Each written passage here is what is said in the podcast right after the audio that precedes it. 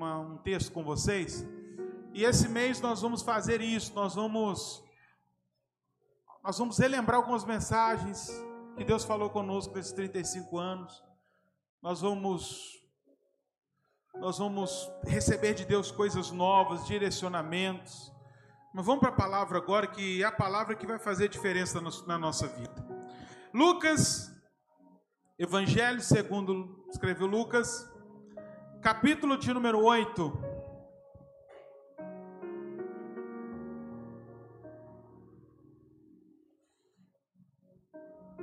Tem uniforme aí no áudio agora, na técnica? Vocês estão a mesma blusa hoje. Tá difícil até saber quem é, tá? Igualzinho. Vamos lá. Lucas 8, versículo, a partir do versículo de número 22. Amém, gente? Está no fim de carnaval, né? O pessoal ainda está meio assim. vamos lá. Ritmo de festa. Como dizia Silvio Santos. Ritmo. Vamos lá? 22. Cada um vai ler um versículo. Igual aqueles modelo antigo. Vai lá. Começa.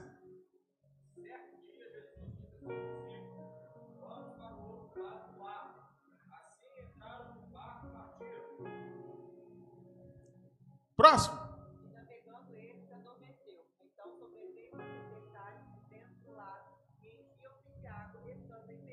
Próximo.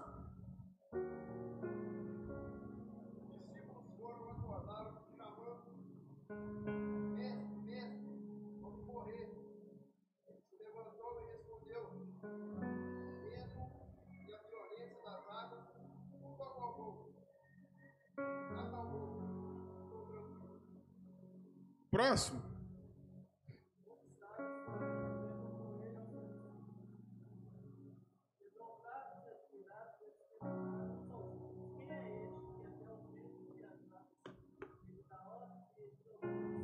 Aleluia. Quem é esse que até o vento e o mar lhe obedecem? Aleluia. Tem alguns que ainda não conhecem, tem alguns que já conhecem.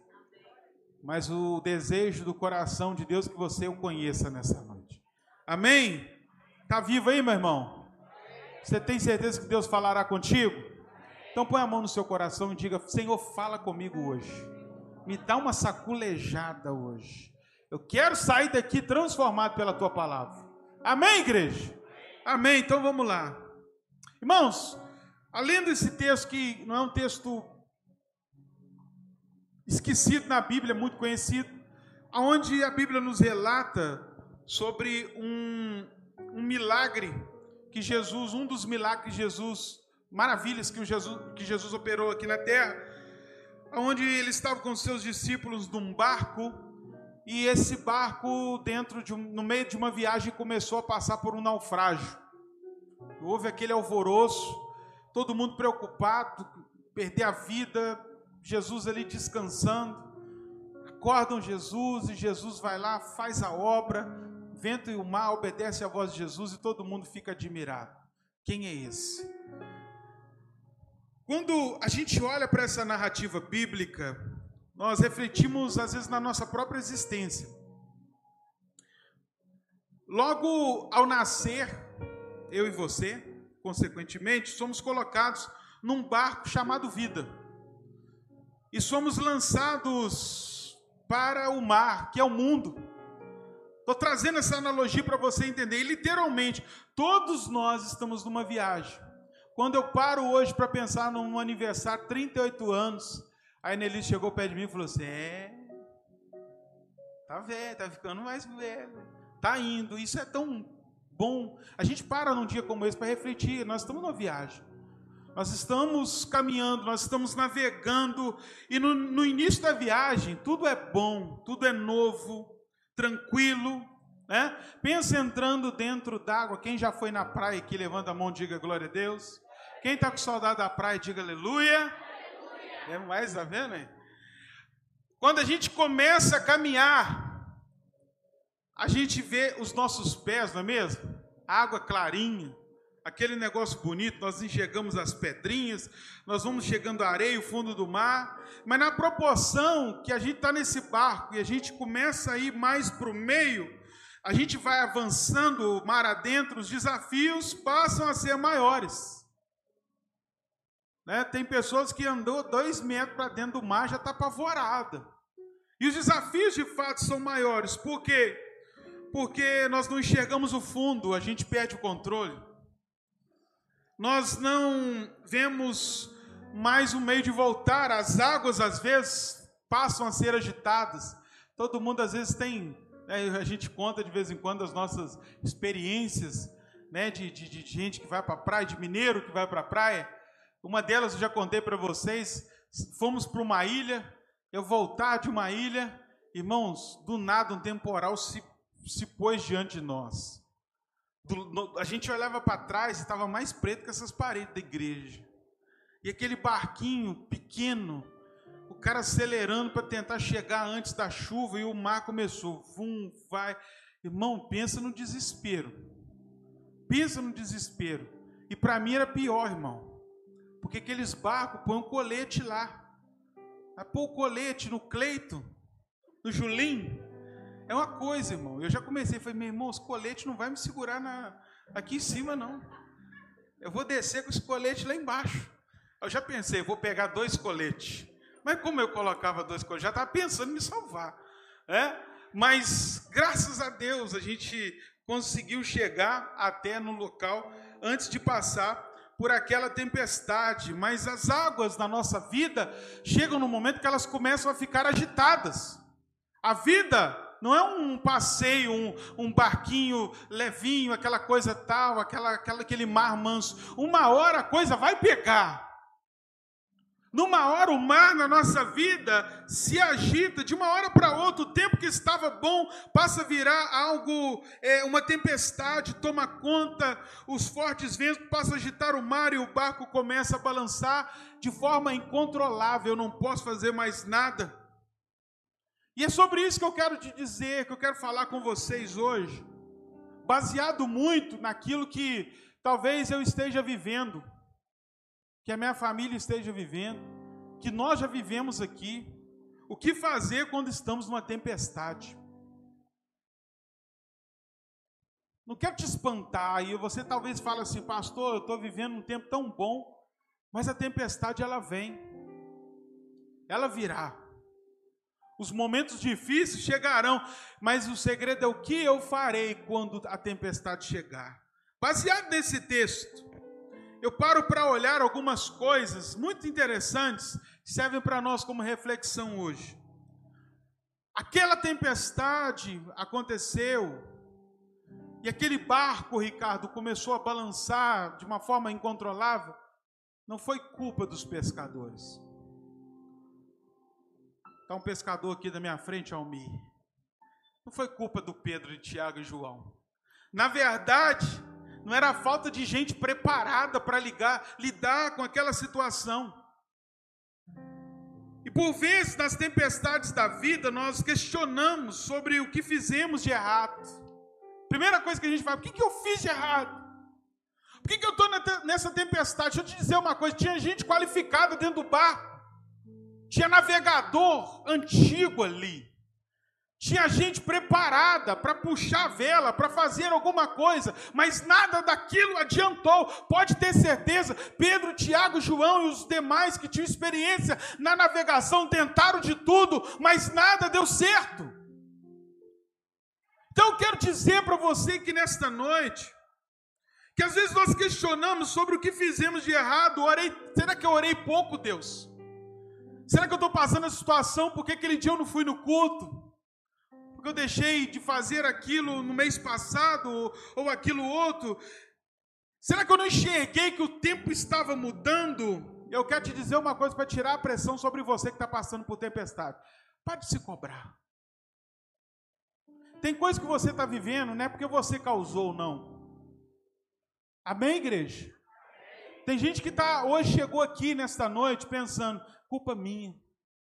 Tudo isso está acontecendo porque talvez eu errei com Deus, que eu fiz alguma coisa que Deus não gostou, ele cirou lá de cima. Hoje eu quero tirar esse fardo dos teus ombros. Tem muita coisa que a gente está vivendo, que você está vivendo, que não foi falta de oração, não, filho. Que não foi falta de entrega, não foi um erro seu, você deixou ou faltou com um filho seu, nada disso. O barco estava cheio de pescadores preparados e acostumados a entrar no mar adentro, mas isso não foi suficiente para impedir que a embarcação ficasse à deriva. Porque muitas vezes Deus permite que as coisas saiam do nosso controle. Olha para quem está do seu lado, fala, de vez em quando Deus vai permitir que as coisas saiam do seu controle. Quem está entendendo, dá um glória a Deus bem forte aí. Deus vai permitir que algumas coisas da sua vida saiam do controle. Deus vai, vou falar de novo, para de, de conversar e deixa Deus falar com você. Vou falar de novo. Deus vai tirar algumas coisas do seu controle. Obrigado, Paulo. Ninguém quer ouvir isso, irmão. Sabe por quê? Olha para você, você é um controlador. A gente é um controlador. A gente quer controlar tudo. A gente quer controlar a nossa família. A gente quer controlar as coisas que não cabem a nós. Isso às vezes vira uma doença na vida da gente. Eu quero ter o controle de tudo. Eu não quero perder o meu controle financeiro, eu não quero perder o controle sobre meus filhos, eu não quero perder o controle sobre isso e aquilo. E a gente vai tentando segurar, agarrar tudo, mas de uma, uma maneira, de uma forma ou de outra, Deus olha aquela situação e permite que alguma coisa saia da sua mão. Para quê? Você viver alvoroçado, perturbado, não. Primeiro para entender que Ele é Deus. Tem coisas que saem da nossa vida, saem do nosso controle, para que Deus se manifeste em nós.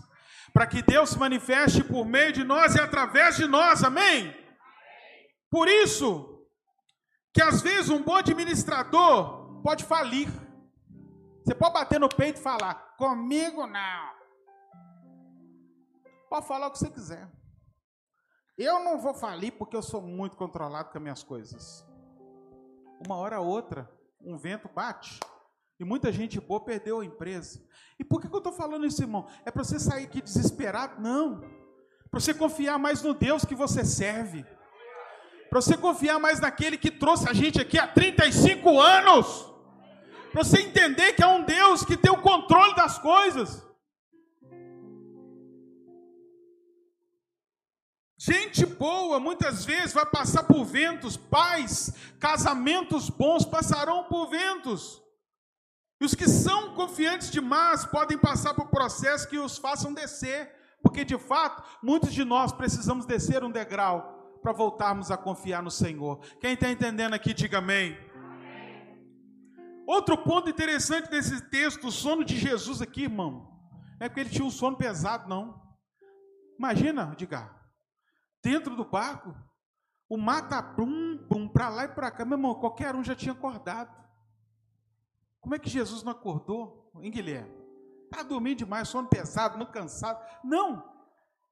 Aquele sono que a gente sabe o que está acontecendo ao nosso redor. Quem está entendendo, diga sim ou não. Amém? A gente está ali assim, ó. De vez em quando eu finge, né? Eu está dormindo assim, para você não ser incomodado. Para ver o que, que vai acontecer com a sua ausência.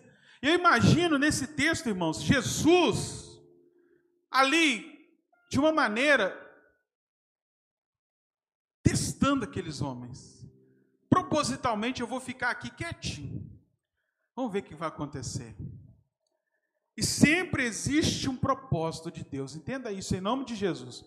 Sempre existe um propósito de Deus quando ele fica em silêncio. Ah, só isso de glória a Deus, irmão. Estou falando para você, você está tá reclamando que Deus está calado. Sempre existe um propósito de Deus quando ele fica em silêncio. Você pode falar para o irmão que está do seu lado, sempre existe um propósito de Deus quando Deus não responde você. Oh, glória a Deus! E como isso é bom, irmãos, porque até no silêncio eu entendo que Deus está trabalhando em meu favor. Até quando Deus não fala nada, até quando Deus não abre a boca para revelar, ninguém se levanta para trazer uma profecia, ah, uma mensagem não toca o meu coração, eu abro a Bíblia e não consigo entender nada, até quando eu não vejo resposta nenhuma de Deus, há um Deus que está trabalhando no silêncio. E nesse momento, talvez um dos, dos discípulos ali envolvidos começou a questionar: será que Deus não está vindo? Será que Jesus não está percebendo? Imagina, poxa, a gente está todo aqui, o cara está dormindo aí. Vai lá, chama ele. Eu não, você está doido, vai você. E assim é a nossa vida. Muitas vezes nós estamos é, pensando: será que Deus está vendo o que eu estou passando? Quantos de nós já falamos isso? Quantos de nós já falamos isso na nossa caminhada? Será que Deus não está vendo? Está sim, está vendo. Será que Ele não está me ouvindo? Quantas vezes Davi ficou questionando Deus? Deus estava lá, ele estava vendo o sofrimento, ele estava vendo a situação, mas não era hora de fazer alguma coisa.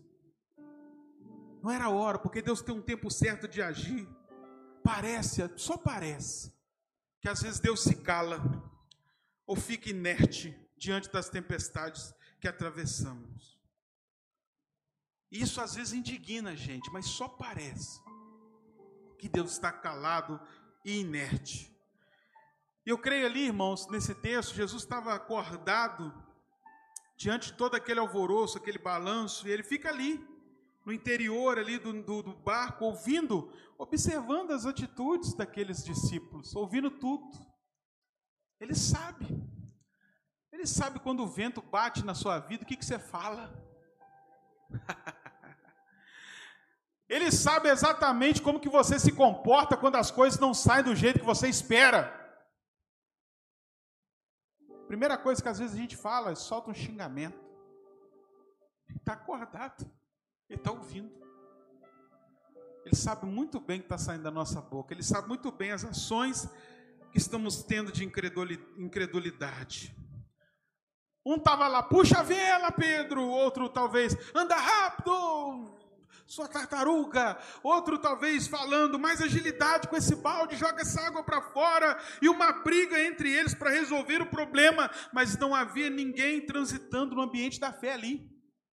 Não havia ninguém, irmãos.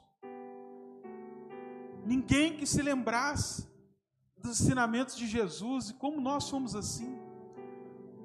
A gente vai lembrar de um versículo da palavra, daquilo que nós ouvimos, depois que nós já entramos no chilique, já fizemos aquele alvoroço todo, já causamos, a, já entramos totalmente na, na questão emocional e perdemos o controle.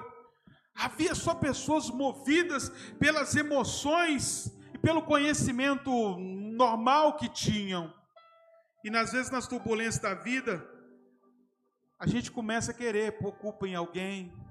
Como eu disse para você, pare de se culpar um pouco. Eu quero dizer também, o problema que você está vivendo não é dos outros, não. Pare de culpar as pessoas que não têm nada a ver com o seu problema. Até hoje você tem trazido pessoas como se fossem as responsáveis por você estar tá na vida ruim, para você, porque você não está no emprego que você queria, porque você saiu daqui, porque você foi para lá. Ninguém tem culpa disso. Libera essas pessoas. A culpa não era de Pedro julgando para Tiago, nem Tiago para João, nada disso. Está na hora da gente parar com isso, irmão. Ou a gente assume uma, uma postura de fé, ou você vai ficar a vida inteira tentando culpar alguém porque você não chegou lá. Amém? Você vai ficar a vida inteira achando culpado, porque você não, não, não, não foi um discípulo, que você não, não, não, pregou o evangelho. Ah, eu não sou um líder de célula porque fulano, nada disso, a culpa é minha. Eu não transitei no ambiente de fé. É desse tipo de pessoa que Deus está procurando, irmão. 35 anos, tem que haver maturidade na vida da gente da gente reconhecer as nossas falhas, da gente reconhecer que muita coisa nós não conquistamos é porque a gente não transitou nesse ambiente de fé. E o que Deus espera de você não é mais um piti, um chilique quando a tempestade chegar, mas um ato de fé e confiança. Eu sei que Deus está me vendo. Eu sei que Deus está lá. É isso que o Senhor espera de nós. O barco estava enchendo de água. Outro ponto interessante, versículo 23. A Bíblia diz que as águas começaram a tomar o interior daquele barco. E uma outra coisa que eu quero chamar a sua atenção aqui: que o maior problema naquele momento não era vento. O maior problema naquele momento não eram as ondas que estavam balançando o barco, Renan.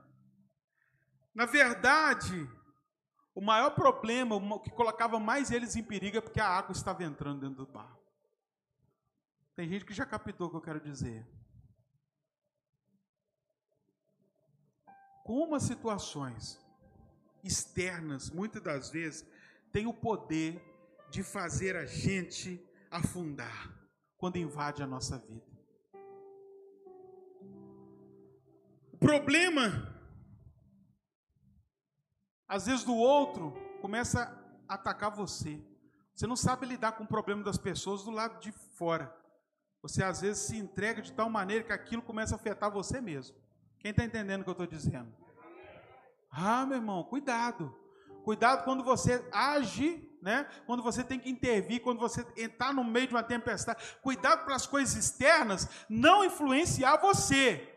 Você precisa aprender a lidar com o irmão que está incrédulo sem ser atacado. Tem gente que é tão vulnerável, mas tão vulnerável, que se ele conversar com alguém que está pensando em desigrejar e tal, o cara desigreja também. Por quê? Porque a questão externa, ela entra na vida dele. O problema daquele barco está afundando não era a tempestade, não eram as ondas, não era uma vela quebrada. Na verdade, é porque aquilo que era de fora, a água, estava entrando para dentro e tomando todo aquele barco. Cuidado para você não ser levado pelas questões que estão ao seu redor. Mantenha o seu coração livre, limpo e vazio de toda essa interferência desse mundo. Amém, querido? Amanhã você vai ouvir notícia ruim no jornal, mas isso não vai mudar quem eu sou.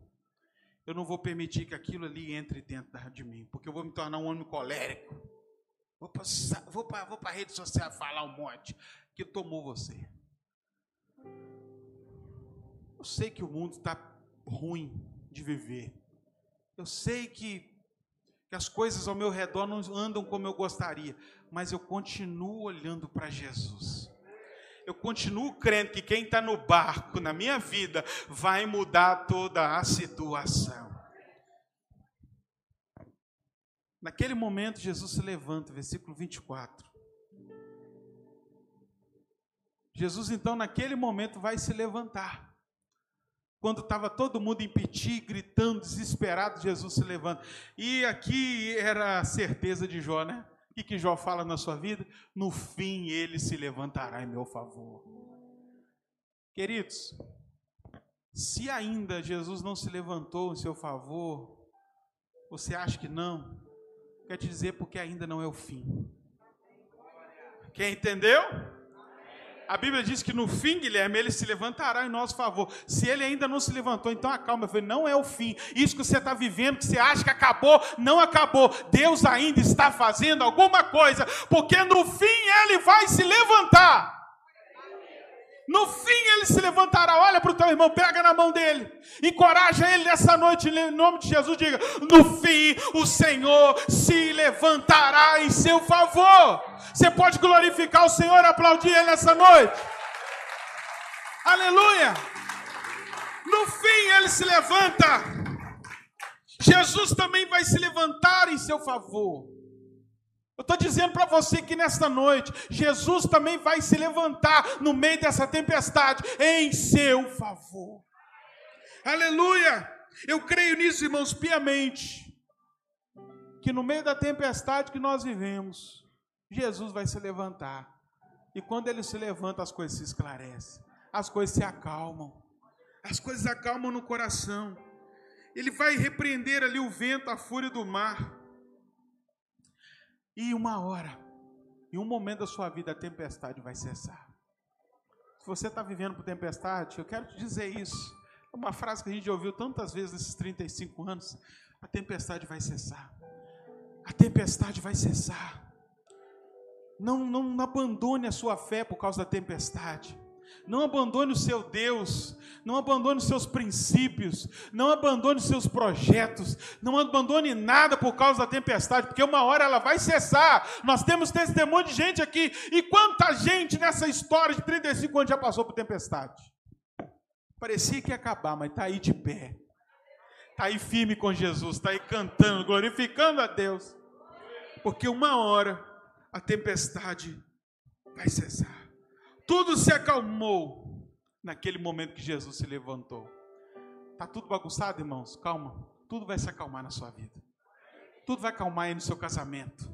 Nesse problema familiar, as coisas vão chegar no lugar em nome de Jesus. Só calma. Não queira fazer o lugar de Deus, não.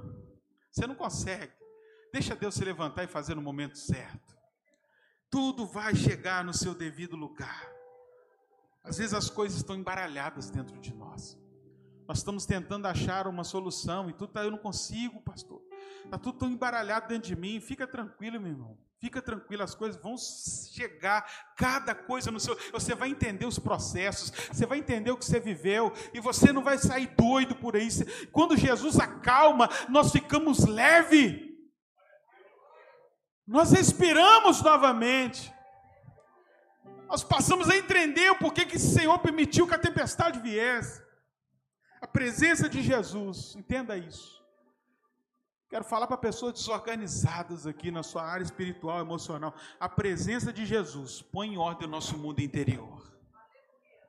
A presença de Jesus vai pôr em ordem o seu mundo interior. Você pode dizer isso para o seu irmão? A presença de Jesus vai pôr em ordem tudo aí dentro aí, ó. Tá bagunçado, tá, tá conturbado. Em nome de Jesus, levanta sua mão. Deus vai acalmar essa tempestade dentro de sua mente aí. Deus vai acalmar esses pensamentos, esse coração conturbado. As coisas vão se encaixar. Esse é o nosso Deus, aquele que acalma a tempestade, aquele que faz as coisas novas, aquele que, que, que faz aquilo que o homem fica maravilhado, como aqueles discípulos ficaram. Quantos creem nisso, digam glória a Deus. E no final, Jesus então, ao acalmar aquela tempestade, ele faz uma pergunta para aqueles homens, que é a nossa pergunta hoje. Depois de tudo aquilo, depois que a, a, coisa acontece, que Jesus faz, Marcão, aquilo que a gente espera, a gente fica, oh, aleluia, oh, glória, e chora, é bonito demais. Já viu crente recebendo milagre? Quem já viu? É bonito, né? O cara fala em língua, bate o pé, aí quando a tempestade está. Tá, é, tava bonito de ver Pedro. Jesus fala assim: aonde está sua fé? É, é isso que ele falou, não foi? Versículo 25. Aonde está a sua fé? E essa pergunta às vezes nos deixa até meio constrangidos, né?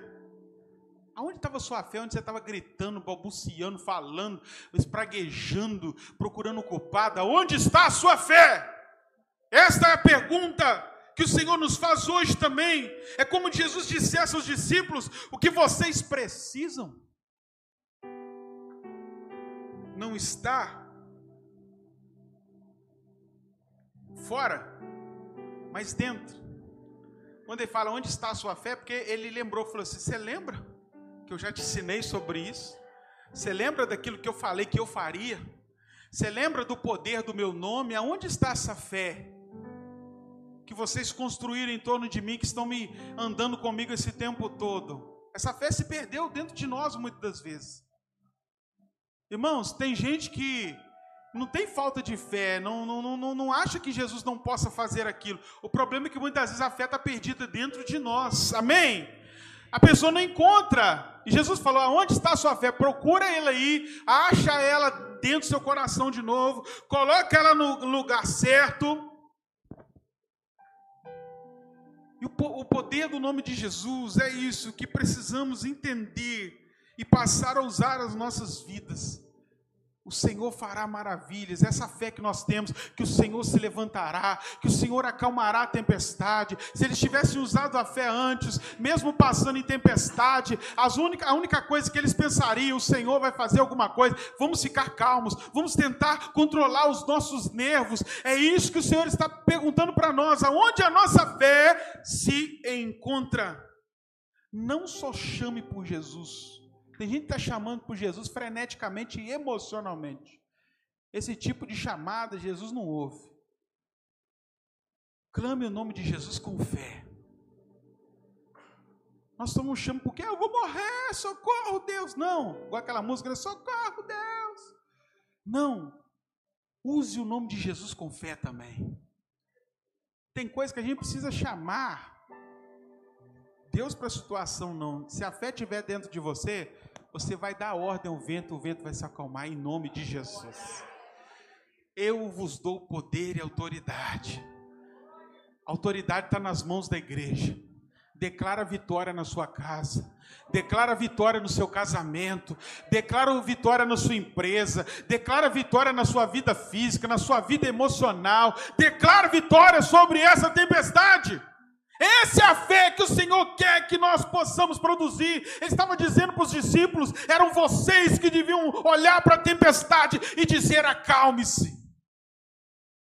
Tem coisa que a gente tem que chamar Jesus, não. A gente tem que usar a autoridade que já está em nós, porque nós somos a igreja de Jesus. Amém?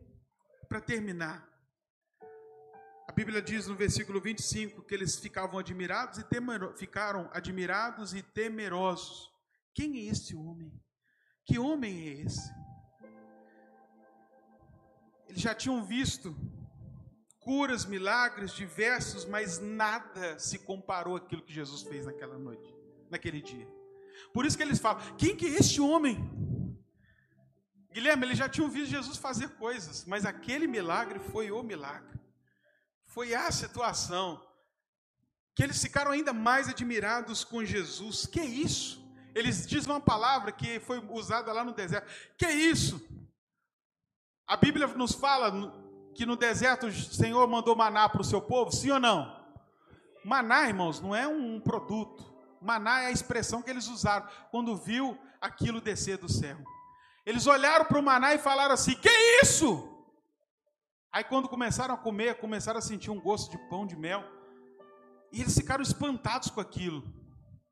E é assim mesmo, quando Deus opera na nossa vida, o milagre é a provisão de Deus na sua vida, que você vai ver, a, a, as palavras vão ser usadas da mesma forma para você. Tem coisas que você vai viver na sua vida que você vai dizer, igual os discípulos, que é isso? Não é possível. Meu Deus!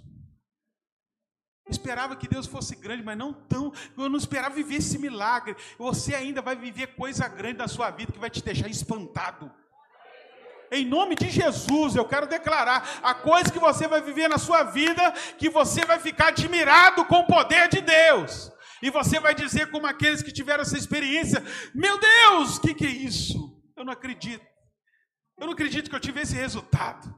Eu não acredito que eu tive esse, esse livramento. Eu não acredito que o Senhor colocou essa oportunidade diante de mim.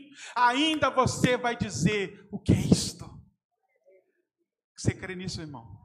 Em nome de Jesus. Então prepara, levanta sua mão. Melhor fica de pé. Prepara, levanta suas mãos com as suas mãos levantadas. Prepare, pois ele ainda vai fazer coisas maiores que você ainda nunca viu. Nós temos ainda uma estrada para rodar, irmão, se o Senhor nos permitir. E juntos nós vamos ver milagres que ainda não vimos nós vamos ver manifestação de Deus que ainda não se manifestou no meio de nós. Oh, meu irmão, eu estou crendo nisso. Eu não vim aqui à toa nessa noite. Eu não vim para vocês comemorarem simplesmente meu aniversário. Eu vim para ser um profeta de Deus na sua vida. Eu vim aqui cumprir o chamado de Deus. Você vai ver coisas que você ainda não viu Deus fazer. E vai ficar admirado, porque esse Deus fará. Aleluia. Oh, glória a Deus. Guarda isso com você. Sai daqui nesta noite entendendo, para os próximos 35 anos, vida cristã não é a ausência de tempestade, mas a promessa de Jesus no barco. Vida cristã não é a ausência de tempestade, mas uma certeza: Jesus está no meu barquinho. Por isso que eu posso cantar igual a irmã Márcia cantou em tantos cultos de ciclo de oração. Não temo mais o mar, pois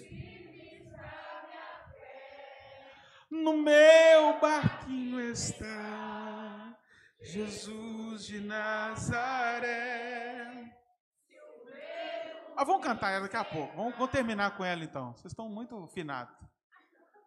Outra coisa que eu digo para vocês: não se culpe nem tente achar um culpado para suas tempestades. Ele não está dormindo. Jesus não está dormindo. Guarda isso com você. Está caladinho, ele não está falando nada, não, mas calma, Jesus vai se levantar. Ele vai falar. tira a água do seu barquinho. E Ele é o Deus, entenda isso, você serve um Deus que até o vento e o mar lhe obedecem. O problema que você está vivendo, não adianta, quando Deus falar cessa, vai cessar. Não há nada nesse mundo que Deus não tenha total autoridade. Pode ser o maior demonão, big demônio do inferno, foi levantado aí na sua, na sua vida. Irmão, uma palavra de Jesus vai fazer esse demônio voltar para os quintos dos infernos. Até o vento e o mar lhe obedecem. Amém? E uma coisa que meu pai sempre falou, eu termino com essa certeza. Esse, essa mensagem marcou a minha vida. Eu, como adolescente, sentando, ouvi meu pai pregar. Ele vai falar algo assim no final dessa mensagem. E aquilo marcou, foi, uau, que coisa maravilhosa. Jesus, quando saiu, do, entrou no barco, ele virou para os discípulos e falou assim: Nós vamos do outro lado. Eles não entenderam nada. Por que eles estavam gritando? Jesus havia falado: Nós vamos do outro lado. Deixa eu te dizer uma coisa. Se Jesus falou, está falado. Aquela tempestade não ia matar eles. Porque Jesus tinha dado a palavra, nós vamos chegar do outro lado. Olha para o teu irmão, fala para ele: você vai chegar do outro lado. Nós vamos chegar junto no céu. O outro lado é o céu, e juntos chegaremos e cantaremos o hino da vitória. Quantos creem nisso, diga glória a Deus. Vamos cantar então para a gente terminar.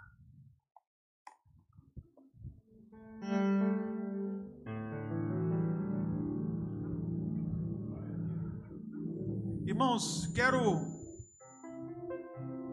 você mentalize aí. Mentalize o seu problema. Mentalize o seu problema agora. E cante essa canção para ele. Saia nessa noite aqui com uma fé fortalecida. Para você continuar, continu, você continuar nessa jornada, nessa navegação. O vento balançou meu pai o medo me cercou. Teclado. E quis me afogar. Mas então eu clamei ao filho de Davi. Ele me escutou, isso estou aqui o vento ele acalmou, o medo repreendeu. Quando ele ordenou, o mar obedeceu. Levante as suas mãos e declare isto.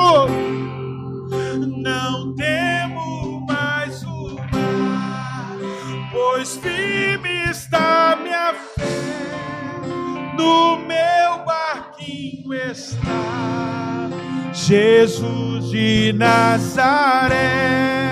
Se o medo me cercar, ou se o vento soprar, teu nome eu clamarei, ele me socorrerá.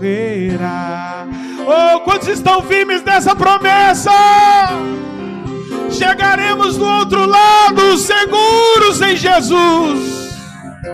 Acalme o teu coração. O vento balançou meu barco em alto mar. O medo, o medo me cercou e quis me afogar, mas então eu clamei. Oh! Ao filho de Davi, ele me escutou, por isso estou aqui. O vento ele acalmou, o medo repreendeu. Quando ele ordenou, o mar obedeceu.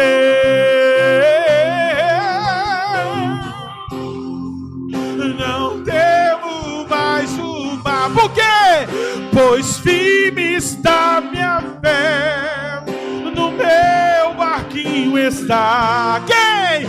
Jesus de Nazaré. Se o medo me cercar, ou se o vento soprar, teu nome eu clamarei, ele me socorrerá. Você, não temo mais o mar, pois firme no meu barquinho está Jesus, aquele que até o vento e o mar lhe obedece.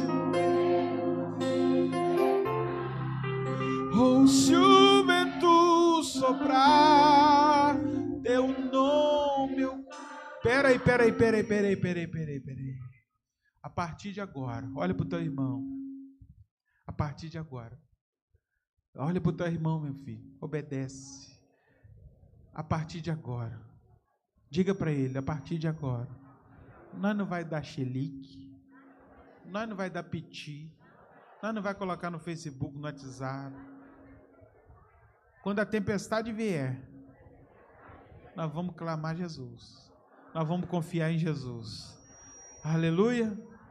Teu nome eu clamarei, e Ele me socorre.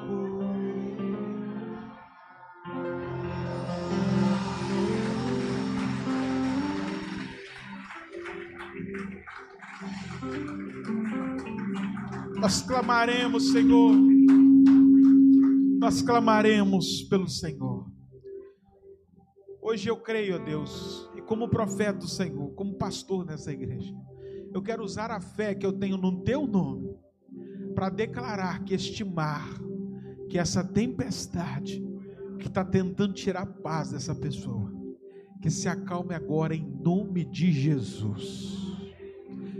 Que tudo volte ao seu devido lugar, dentro da mente, dentro do coração, da alma desta pessoa que, ó Pai, confiemos, confiemos plenamente naquilo que o Senhor disse para nós no início da nossa caminhada. Nós chegaremos do outro lado com o Senhor. Eu creio nisto e com esta verdade nós continuaremos a caminhar. Levante as suas mãos ao céu. Lembrando a você que no final você pegue o, envelope se você for.